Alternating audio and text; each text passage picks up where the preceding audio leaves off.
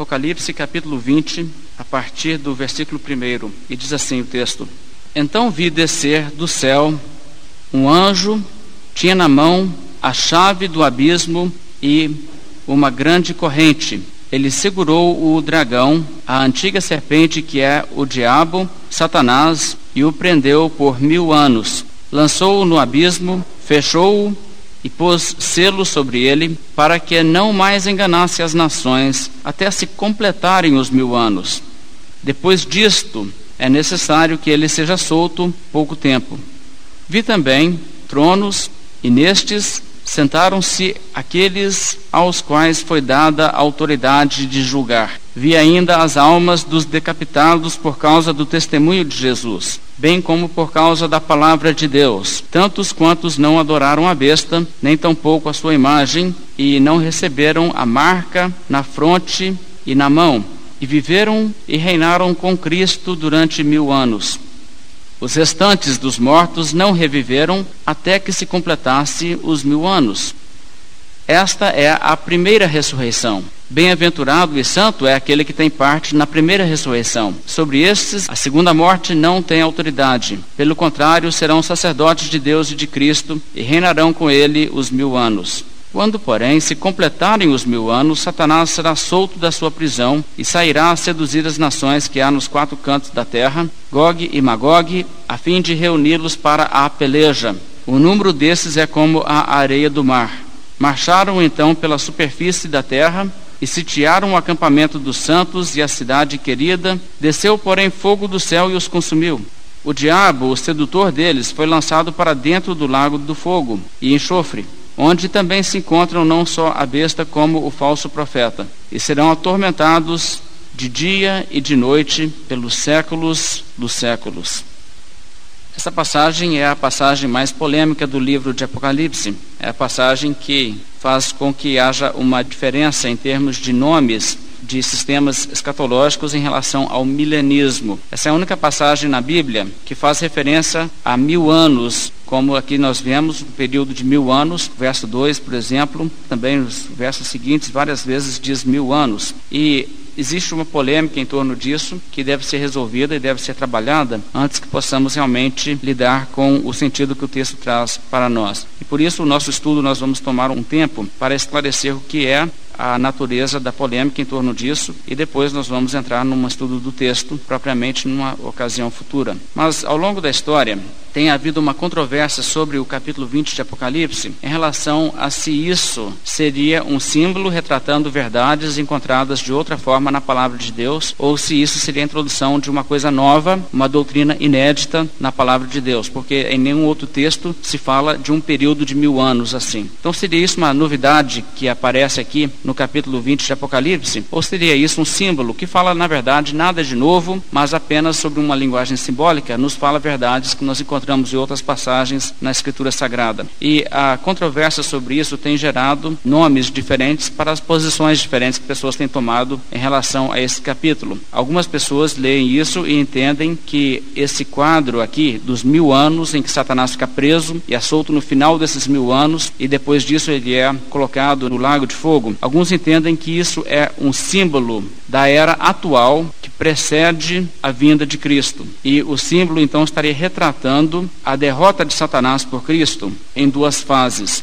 A primeira fase, por ocasião da primeira vinda de Cristo e a obra que ele realizou, que Satanás já é, de uma certa maneira, derrotado e o seu poder é limitado. Não totalmente tirado, ele ainda atua, mas de uma forma bem restrita. Isto, então, é a atualidade. E os mil anos seriam então o símbolo do período atual entre a primeira vinda de Cristo e a segunda vinda de Cristo. E o final dos mil anos nos mostraria a segunda etapa na derrota de Satanás, quando, com a volta de Cristo, Satanás é lançado para o lago de fogo, a sua derrota. Agora, essa compreensão de que Satanás é derrotado em duas fases. É uma verdade bíblica que não é disputada. A única coisa que se disputa é se isto é o que é retratado aqui em Apocalipse 20, porque nós podemos entender claramente pela Bíblia que a vinda de Cristo ao mundo, a primeira vinda, já trouxe derrota a Satanás pela obra que realizou na sua primeira vinda. Mas Satanás ainda atua de uma certa maneira, embora não tão forte quanto antes da primeira vinda. Mas que quando Cristo voltar, Satanás será definitivamente derrotado. Isso é bem evidente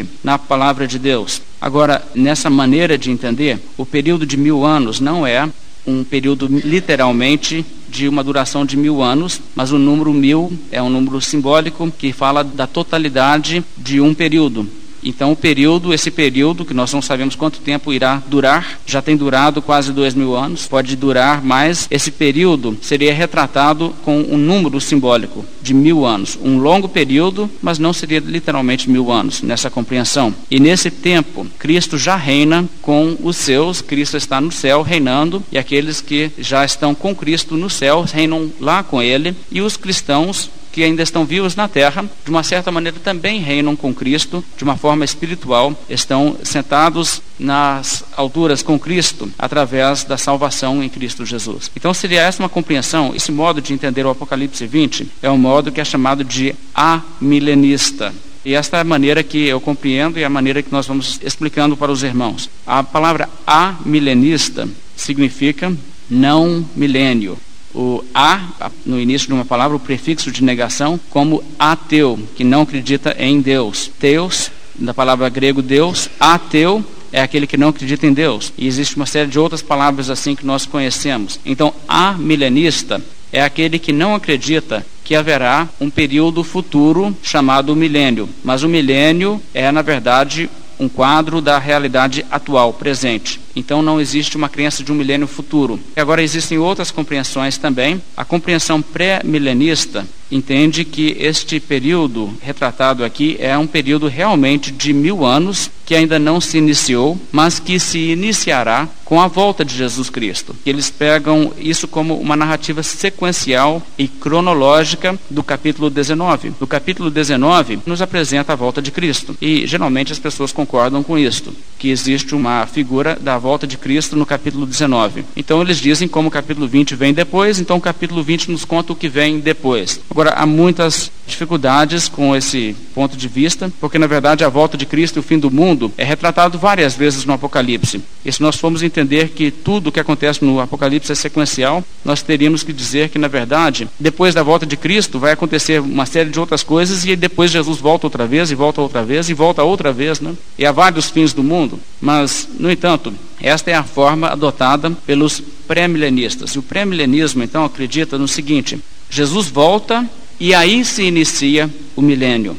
E eles então compreendem que a volta de Cristo será a ocasião da ressurreição dos justos, ou haverá uma ressurreição naquela ocasião em que os salvos que estiverem mortos ainda naquela altura serão ressuscitados e passarão então a entrar no período de mil anos em que Cristo governará aqui na terra a partir de um governo físico estabelecido em Jerusalém. Então, essa visão tem uma compreensão de que Jesus vai viver aqui na terra ainda mil anos. Nessa terra, lá em Jerusalém, ele vai voltar para fazer isso. E que Cristo, então, voltando aqui no mundo, os salvos que ainda estão mortos serão ressuscitados. Agora, uma coisa que complica isso é que há várias formas de pré-milenismo e a forma mais popular hoje é uma forma, na verdade, que nós chamamos de dispensacionalismo. Eles acreditam que a primeira ressurreição acontece sete anos antes da volta de Cristo. E depois Jesus Cristo volta e ressuscita mais uma turma, uma outra ressurreição. E aí, mas de toda forma, os santos que estiveram até então mortos seriam ressuscitados para entrar no milênio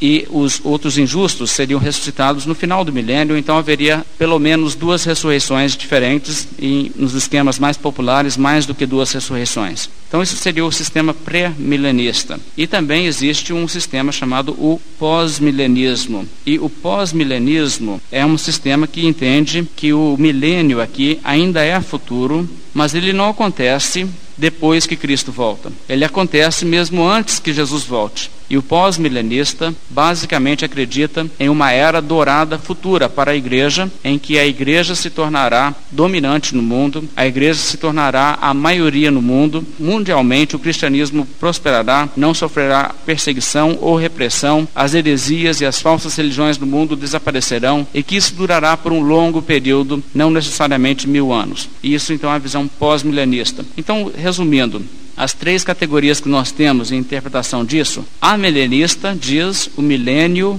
é um quadro do tempo atual. Pós-milenista diz não, o milênio vai acontecer antes de Jesus voltar, mas o milênio não é bem o que você está vendo agora. Então a volta de Cristo ainda demora muito tempo, porque ainda haverá conversão mundial e isso será o milênio. E depois há o pré-milenismo que diz: não, o milênio começa no dia que Jesus volta. Jesus volta, Jesus fica aqui na terra por mil anos e então haverá o milênio. Então são essas as compreensões que pessoas têm dado a esse texto. Agora, hoje, o que nós vamos fazer para trabalhar com esse capítulo sem enfrentar muitas dificuldades, nós vamos tomar um tempo para trabalhar essas ideias e demonstrar qual desses entendimentos seria o correto antes de labutarmos em detalhes do texto. Agora, o primeiro ponto que eu gostaria de trabalhar então é em relação à interpretação pré-milenista. A interpretação que diz que o milênio é futuro e que o milênio acontece quando Jesus volta. Este pensamento hoje é muito popular ele é muito divulgado e a maioria das igrejas hoje estão pregando isto. Mas historicamente nem sempre foi assim. E nós temos que olhar um pouco o desenvolvimento histórico dessas maneiras de pensar e entender de onde elas vêm e também nós temos que entender um pouco do que vem associado com essas ideias. Agora, a interpretação proposta pelos pré-milenistas, que Jesus volta e passa o milênio aqui na terra, reinando em Jerusalém, realmente ela é uma doutrina que tem representação na antiguidade, lá nos primeiros séculos do cristianismo houve premilenistas. Mas nós devemos também perceber, irmãos, que esta forma de interpretação, o premilenismo, é uma forma de abordar o capítulo 20 de Apocalipse que não deixa que o Apocalipse 20 se harmonize com o resto da Bíblia e também ela demonstra que não consegue trabalhar com linguagem simbólica, o que realmente está nos sendo apresentado aqui em Apocalipse 20. Vamos tomar um exemplo. Imagine no capítulo 12 de Apocalipse, onde nós vemos que o dragão, símbolo para Satanás, tenta destruir a mulher, que é um símbolo do povo de Deus, e ele faz isso através de arrojar de sua boca águas que vêm para tentar arrebatar a mulher. Tanto é que a terra se abre, a água toda vai lá para essa brecha na terra que se abre. Agora, alguém poderia ler aquilo e concluir o seguinte: o diabo é capaz de provocar enchentes na terra. E um dia o diabo vai tentar, através de uma grande inundação, destruir o povo de Deus na face da terra. E o que nós diríamos dessa interpretação? Nós diríamos sujeito que está nos propondo isso não tem noção de como lidar com as profecias bíblicas e ele não tem a capacidade de captar o simbolismo, porque aquilo é simbolismo. O diabo nunca lançou uma enchente na terra para destruir a igreja e o diabo nunca lançará. Não é isso que o Apocalipse tem a intenção de nos apresentar. Mas irmãos, fazer no Apocalipse 20 um milênio futuro em que Cristo voltará ressuscitará os santos e depois haverá um milênio aqui na terra, neste mundo, é o mesmo tipo de problema quanto isso aí que eu acabei de apresentar, embora ninguém faça isso aí com Apocalipse 12. O que acontece é que muitas pessoas encontram nas profecias bíblicas muito mais do que realmente elas ensinam. E daí surgem muitas seitas esquisitas que fazem mau uso das profecias bíblicas, especialmente o Apocalipse. Na história você encontrará que sempre que existe alguém com uma mensagem profética alarmista que diz: "O fim é agora em nossa geração, em nossos dias". Sempre que alguém chega com esse tipo de conversa, ou sempre que alguém chega criando uma seita baseada em um entendimento novo das profecias, a pedra fundamental sobre qual essas pessoas sempre estabelecem seu sistema é o pré-milenismo. E deixe-me dar, por exemplo, antes que alguém proteste sobre isso, né, eu sei que alguém pode protestar, eu sei que é possível uma pessoa ser um cristão equilibrado e ser pré-milenista. Mas antes que alguém proteste que isso é um quadro injusto, a pessoa deve estudar a história do pré-milenismo e também as repercussões que o pré-milenismo tem tido na atualidade para perceber realmente qual é o legado que o premilenismo tem deixado aí no mundo. É isso que a história diz. Agora, eu vou começar então olhando a história da interpretação do Apocalipse 20 e alguma coisa sobre isso. Os primeiros séculos da igreja, os primeiros registros que nós temos do que era crido sobre isso, houve ali naqueles primeiros séculos quem olhasse Apocalipse 20 e entendesse um milênio futuro dessa qualidade, Jesus volta e começa então o milênio. Houve também outro ponto de vista, que é o ponto de vista amilenista, de que não existe isso. Agora, uma coisa que você vai encontrar é que frequentemente os premilenistas tentam criar o quadro de que a igreja primitiva era toda premilenista, ou que o premilenismo prevalecia, era o dominante. Agora, isso na verdade é uma descaracterização da história, e nós vamos mostrar um pouco sobre o que havia naquela época de entendimento sobre isso. Em primeiro lugar, deixe-me citar palavras do Dr. Charles Feinberg. Ele é um premilenista muito conceituado, muito citado entre os premilenistas, e ele faz uma declaração sem nenhum fundamento que diz o seguinte: a igreja primitiva, nos seus primeiros três séculos, era inteiramente premilenista, praticamente sem exceção. Então você encontra isso não só no livro dele, mas outros livros têm saído citando e repetindo isso. Premilenismo era a fé da igreja primitiva praticamente sem exceção, pelos primeiros três séculos. Depois é que houve uma mudança na doutrina. Agora, como eu já disse, não há fundamento algum para isso. E estudando a história da igreja, estudando o que existe de relato sobre a crença dos cristãos primitivos, dizer isso revela ou que não deveria estar falando sobre esse assunto até que pesquise mais, ou revela que ele de fato tem má fé e quer ganhar a parada simplesmente nos apresentando uma informação falsa.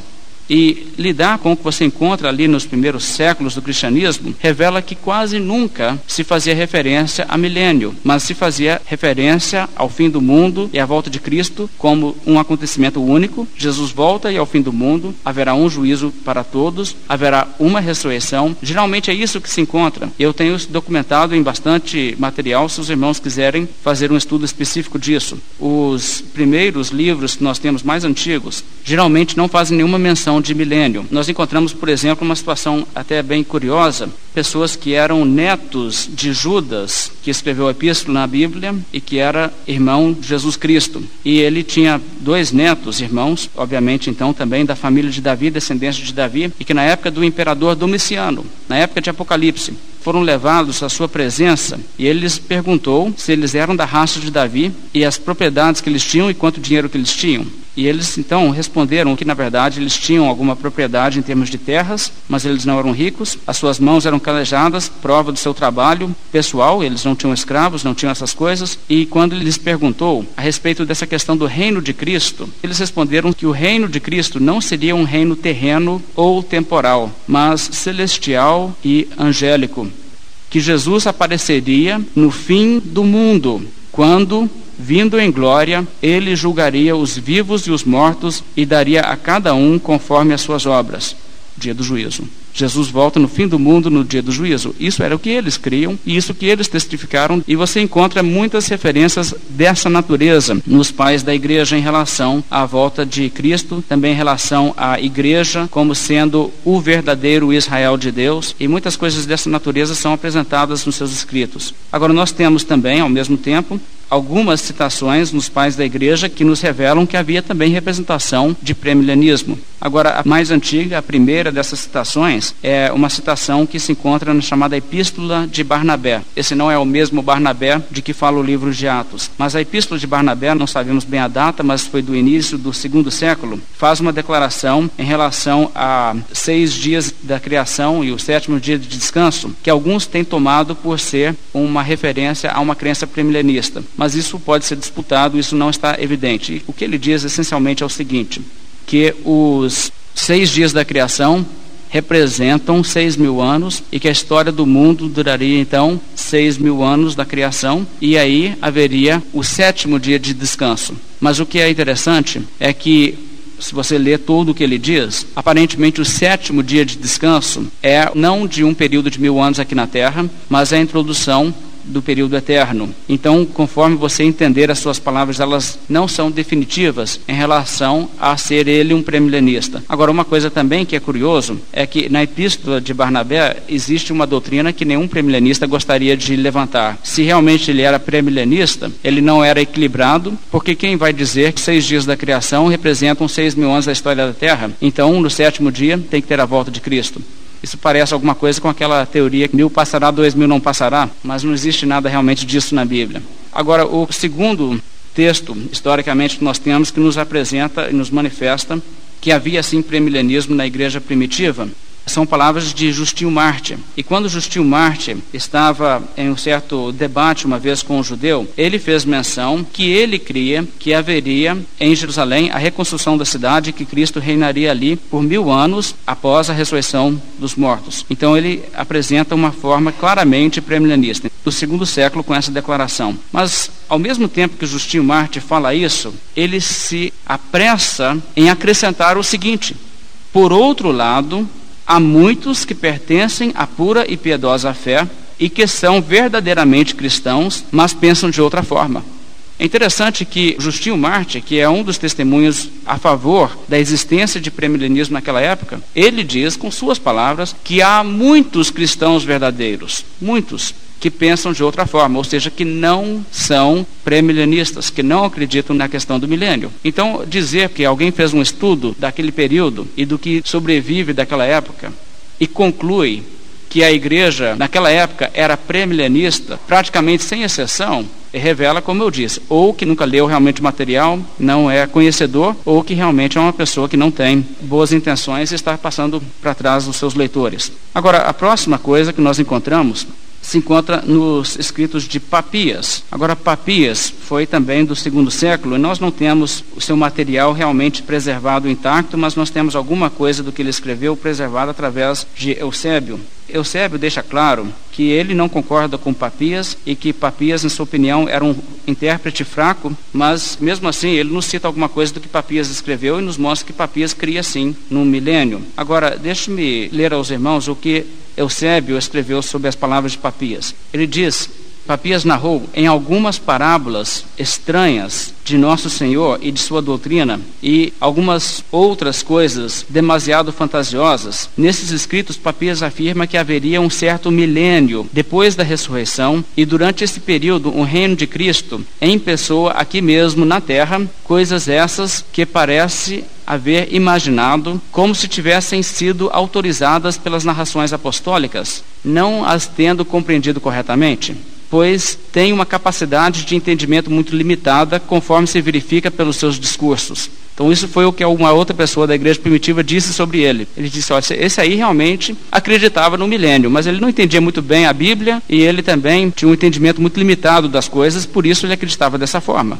Então, o testemunho de novo nos apresenta o que? Havia premilenismo, mas também havia oposição claríssima ao premilenismo na igreja primitiva. Agora, será que ele está sendo injusto com Papias, dizendo que Papias não entendia muito bem as coisas, que ele era meio fantasioso, meio exagerado? Bem, irmãos, vou ler para vocês alguma coisa das próprias palavras de Papias e vocês analisam e me dizem se você acha que ele representa o que há de melhor na tradição de interpretação bíblica equilibrada. Ele diz, por exemplo, que o milênio seria o seguinte: as parreiras terão dez mil galhos cada uma durante o milênio, e em cada galho haverá dez mil ramos, em cada ramo dez mil rebentos, em cada rebento dez mil cachos, e em cada cacho dez mil uvas, e em cada uva, ao ser exprimida, produzirá 225 galões, que seria o equivalente a 1022 litros. Já pensou uma uva? 1022 litros de vinho.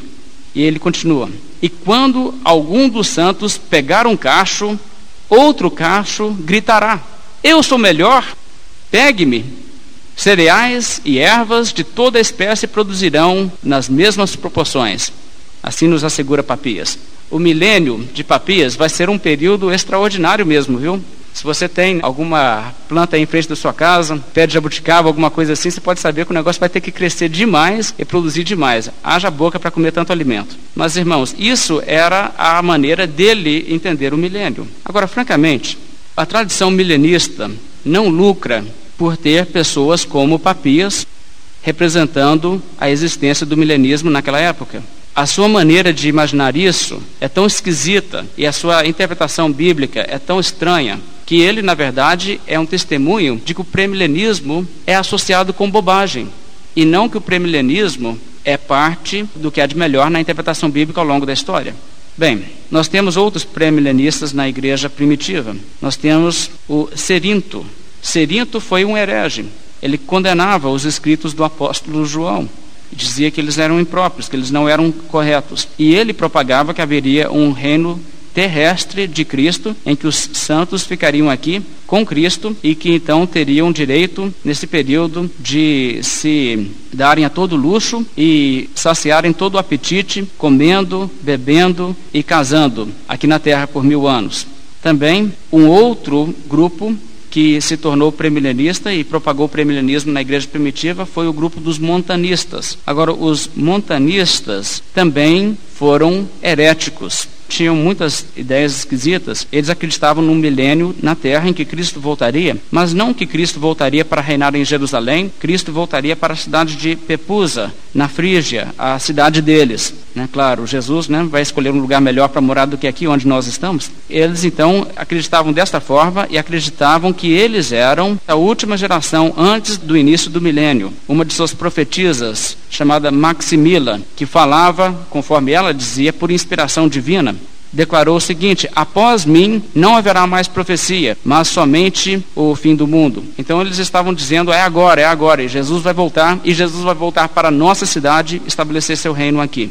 Bem, irmãos, os excessos que foram associados ao premilenianismo na igreja primitiva rapidamente levaram muita gente a se escandalizar com o premilenismo e a oposição ao premilenismo se tornou crescente, de forma que a igreja primitiva começou mais e mais a recusar a dar crédito ao premilenismo e também pais da igreja, vários começaram a se opor abertamente ao premilenismo e o premilenismo entrou em declínio e acabou sendo rejeitado pela igreja como heresia.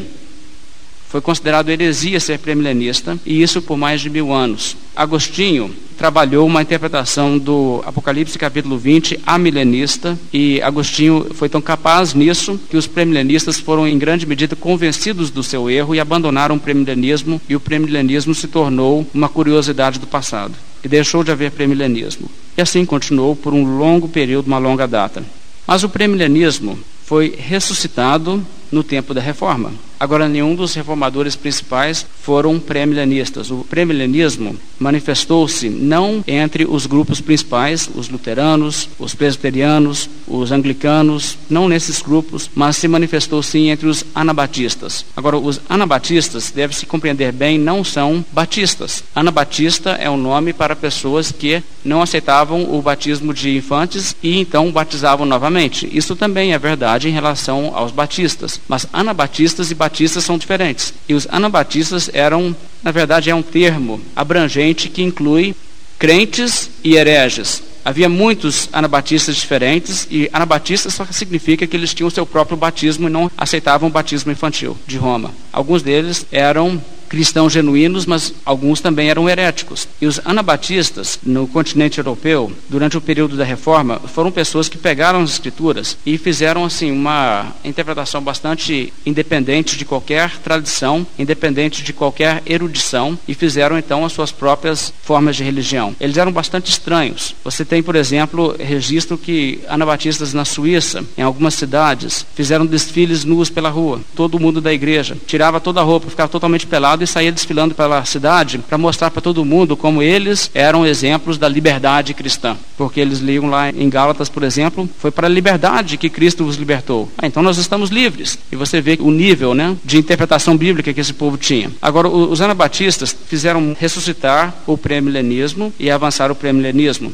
Agora veja o que aconteceu na cidade de Münster, na Alemanha. Essa cidade onde o protestantismo estava sendo avançado em 1533. Uma pessoa que havia sido antes um ministro luterano chamado Bernhard Rothmann. Ele se separou da igreja luterana e conseguiu poder político na cidade e no ano de 1534 começou ali naquela cidade um governo diferente. Ele teve a presença ali de um homem da Holanda chamado John de Leiden. Eles diziam que aquela cidade ia se tornar a nova Jerusalém. Agora não é mais Pepusa nem Jerusalém, agora é Münster na Alemanha, que vai ser a nova Jerusalém, o centro do reino de Deus. Então este grupo começou a dizer que todos ali que não eram batizados por eles, não eram batizados legitimamente e tinham que se batizar de novo por eles, ou senão eram banidos da cidade. Muita gente foi banida. Eles recusaram associação com o resto da nação, não pagavam os impostos para os governadores, etc., de forma que a sociedade foi cercada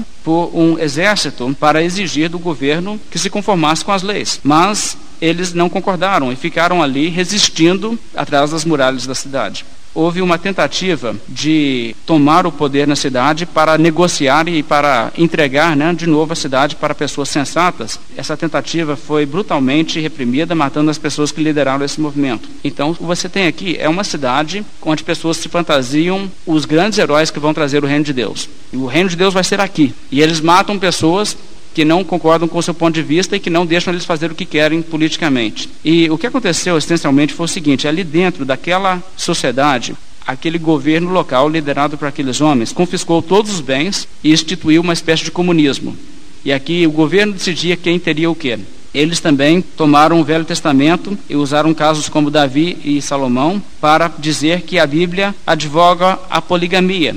O próprio Bernard Hotman, líder ali na cidade, casou com nove esposas ao mesmo tempo. E eles começaram então a promover a poligamia na cidade. O grupo chegou ao ponto de dizer que eles deveriam conquistar o mundo e exterminar todos os que não fossem da sua maneira de pensar e todos que não fossem da sua fé. O que eles fizeram então é que eles começaram a secretamente levar pessoas a escapar da cidade, passar ali pelo cerco e ir para outras cidades, especialmente na Holanda, para tentar criar governos aliados naquelas cidades, achar pessoas que aderiam à sua fé e levantar-se naquelas cidades para conseguir aliados, eles iriam assim conquistar o mundo e eles iriam exterminar todos os que não fossem da sua fé. Por exemplo, uma carta escrita por Hotman, ele fala o seguinte: Queridos irmãos, devemos nos armar para a batalha, não com as armas humildes dos apóstolos, armas que eles usaram como o sofrimento, mas devemos nos armar com as armas gloriosas de Davi para a vingança, e na força de Deus devemos exterminar e aniquilar todos os ímpios. O pensamento desse povo, então, é que eles iriam dominar o mundo e iriam, então, implementar sua forma de pensar Bem, interessante que o que aconteceu é que, por fim, dentro daquela própria cidade, no ano de 1535, algumas pessoas de bom senso que ainda estavam sobrevivendo na cidade conseguiram abrir os portões da cidade e o exército que estava assistindo a cidade entrou e acabou a confusão, acabou a bobagem. Os líderes do movimento foram mortos e a ordem foi restabelecida naquela cidade. Bem, isso é um exemplo do que aconteceu naquela época, mas uma coisa que deve se notar é que, no período da reforma, os grupos que foram premilenistas foram também grupos extremistas e radicais, e eles eram marcados por uma falta de entendimento da Bíblia em geral e não somente de partes proféticas difíceis. Agora, os reformadores todos combateram o premilenismo. Martinho Lutero dizia que era uma heresia, quem for premilenista não vai para o céu. Ele dizia isso principalmente porque em seu tempo quem era premilenista também tinha outros erros muito graves. João Calvino lidou com anabatistas premilenistas, especialmente no seu período em Estrasburgo, e ele foi usado por Deus para converter muitos anabatistas para a fé reformada e a abandonarem o premilenismo. Ele escreveu algumas coisas em relação ao premilenismo, mas em geral ele não buscou falar muito sobre isso, porque ele considerava que nem precisa de refutação e que afinal de contas não existe na Bíblia base para isso. Calvino basicamente disse que o pior que havia no premilenismo é que ele afirma um reino material aqui na terra ao invés de um reino espiritual e que retrata que Cristo vai reinar aqui na terra como um governante humano aqui neste mundo, como se ele vai se tornar agora né, um dos reis e um dos políticos deste mundo. E que isso aí seria uma coisa que denigreria a imagem de Cristo e essencialmente estenderia o período da sua humilhação, né, que ele já teve aqui na terra humilhado, agora ele foi exaltado à destra do Pai e agora vai ser rebaixado dessa terra de novo para viver entre ímpios e tentar comandar ímpios que aqui na terra não são muito obedientes. Mas, de qualquer forma, as igrejas reformadas rejeitaram explicitamente o premilenismo e colocaram isso de uma maneira muito explícita também nas suas confissões de fé. Várias confissões de fé nos mostram a rejeição do premilenismo. A confissão belga, que foi adotada na Holanda, na Bélgica, na Alemanha pelas igrejas, ela diz, por exemplo, que a segunda vinda de Cristo acontecerá quando estiver completo o número dos eleitos, ou seja, o dia que Jesus volta, ninguém mais nunca será salvo. Então, como é que vai viver ainda mil anos e já vai nascer gente, vai crescer gente aqui nesse mundo? Nenhum deles poderia ser salvo. A segunda confissão helvética, que foi adotada na Suíça, Escócia, Hungria e França, Polônia, as igrejas reformadas, diz o seguinte: rejeitamos os sonhos judaicos de que antes do dia do juízo final haverá uma era áurea aqui na terra, e que os santos tomarão posse dos reinos deste mundo, depois de terem sido subjugados os ímpios. Então, isso foi colocado a nível confissional. Se você olhar também a confissão de Westminster dos presbiterianos e a confissão de fé batista, ela também usa linguagem que totalmente repudia o milenismo. Ela diz, por exemplo, que Cristo voltará no fim do mundo. Ela diz que o juízo final é o dia em que o Senhor Jesus Cristo voltará e é o dia de que não se sabe o dia nem a hora, o juízo final. Então não é que Jesus volta, tem mil anos depois do juízo final. Mas o curioso é que há outros pontos de vista que desenvolveram historicamente. E eu sei que nós estamos hoje tendo uma aula de história, mas uma aula de história importante para a compreensão do que nós vamos estudar aqui. No século XVII surgiu o entendimento pós-milenista do qual eu falei. E se tornou forte especialmente no século 18 e 19. Também no século XIX surgiu o dispensacionalismo. E o dispensacionalismo lançou mão do pré-milenismo, mas o modificou e criou muitas novas teorias associadas com ele e criou um sistema escatológico muito diferente do que o que poderia ser considerado o pré-milenismo histórico que havia lá no início da igreja. O dispensacionalismo acredita no arrebatamento sete anos antes da volta de Cristo, um período então de sete anos de tribulação, o anticristo aqui na terra, uma série de outras coisas que acontecem, e depois disso é que Jesus vem, e aí tem o um milênio. E o dispensacionalismo, na verdade, é uma novidade do século XIX, e embora ele tenha em comum com o pré-milenismo histórico, que ele acredita no milênio em que Cristo reina na Terra, o seu sistema escatológico é mais distante do premilenismo histórico do que o premilenismo histórico é do amilenismo. O amilenismo e o premilenismo histórico têm mais em comum do que tem o dispensacionalismo com o premilenismo histórico. Mas, de qualquer forma, quando surgiu o pré-milenismo dispensacionalista, ele surgiu no contexto da Inglaterra, se espalhou muito também nos Estados Unidos, os países de língua inglesa, e daí se passou para outros países pelos missionários. Mas ele criou também muita resistência e pessoas, por exemplo, que estavam ali ligadas de perto ao movimento tiveram muitas reservas sobre isso. Ele começou no movimento dos irmãos na Inglaterra. O líder principal foi um homem chamado John Darby. E John Darby escreveu e promoveu muito o premilenismo dispensacionalista. Mas eu gostaria de ler aos irmãos algumas coisas que nos vêm daquela época em que surgiu esse movimento, para os irmãos terem um contexto aqui do que estava acontecendo na história. George Mueller, por exemplo, uma pessoa muito importante para a história da igreja, era parte do movimento dos irmãos. Ele não se adequou com as novidades que John Darby estava apresentando. E veja o que ele teve a dizer sobre isso em uma carta pessoal que ele escreveu para um amigo. Um amigo perguntou sobre a sua posição escatológica e por que, que ele não concordava com Darby, por que, que ele desentendia com Darby, e ele escreveu assim: Meu irmão, sou um leitor constante da Bíblia. E por isso logo descobri que aquilo que me foi ensinado pela doutrina de Darby nem sempre concordava com o que diz a minha Bíblia. Percebi que teria que discordar com John Darby ou com minha Bíblia preciosa. E escolhi me apegar à Bíblia e me apartar do Sr. Darby. Essa foi a avaliação de George Mueller, um homem muito conhecido, muito respeitado. Também nós temos a citação de Charles Spurgeon, grande pregador batista do século XIX. Ele diz o seguinte: temos ouvido até se afirmar que aqueles que vivem antes da vinda de Cristo não constituem parte da igreja de Deus. Essa é uma doutrina do dispensacionalismo. E ele diz então: nunca se sabe qual é a próxima novidade que se ouvirá. E deve ser pela misericórdia de Deus que essas doutrinas absurdas aparecem uma de cada vez, para que possamos suportar tanta estupidez sem morrer de choque.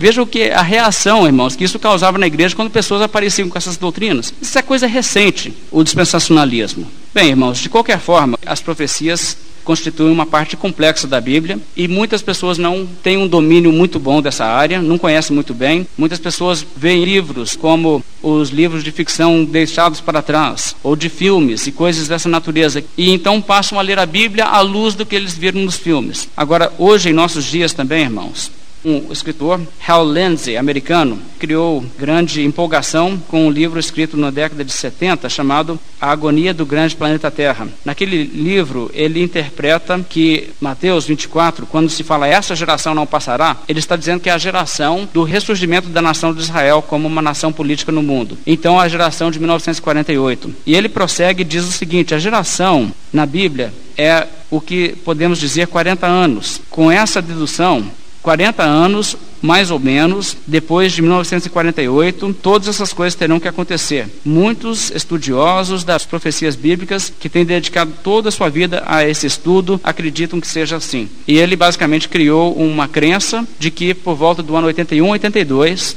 haveria o arrebatamento da igreja, então a volta de Cristo aconteceria no ano de 1988. Isso, na verdade, criou grande alarde, mas não é Fato. Aconteceu? E ele já relançou o seu livro, onde ele modificou essas palavras e diz que uma geração não é bem 40 anos, é 80 anos.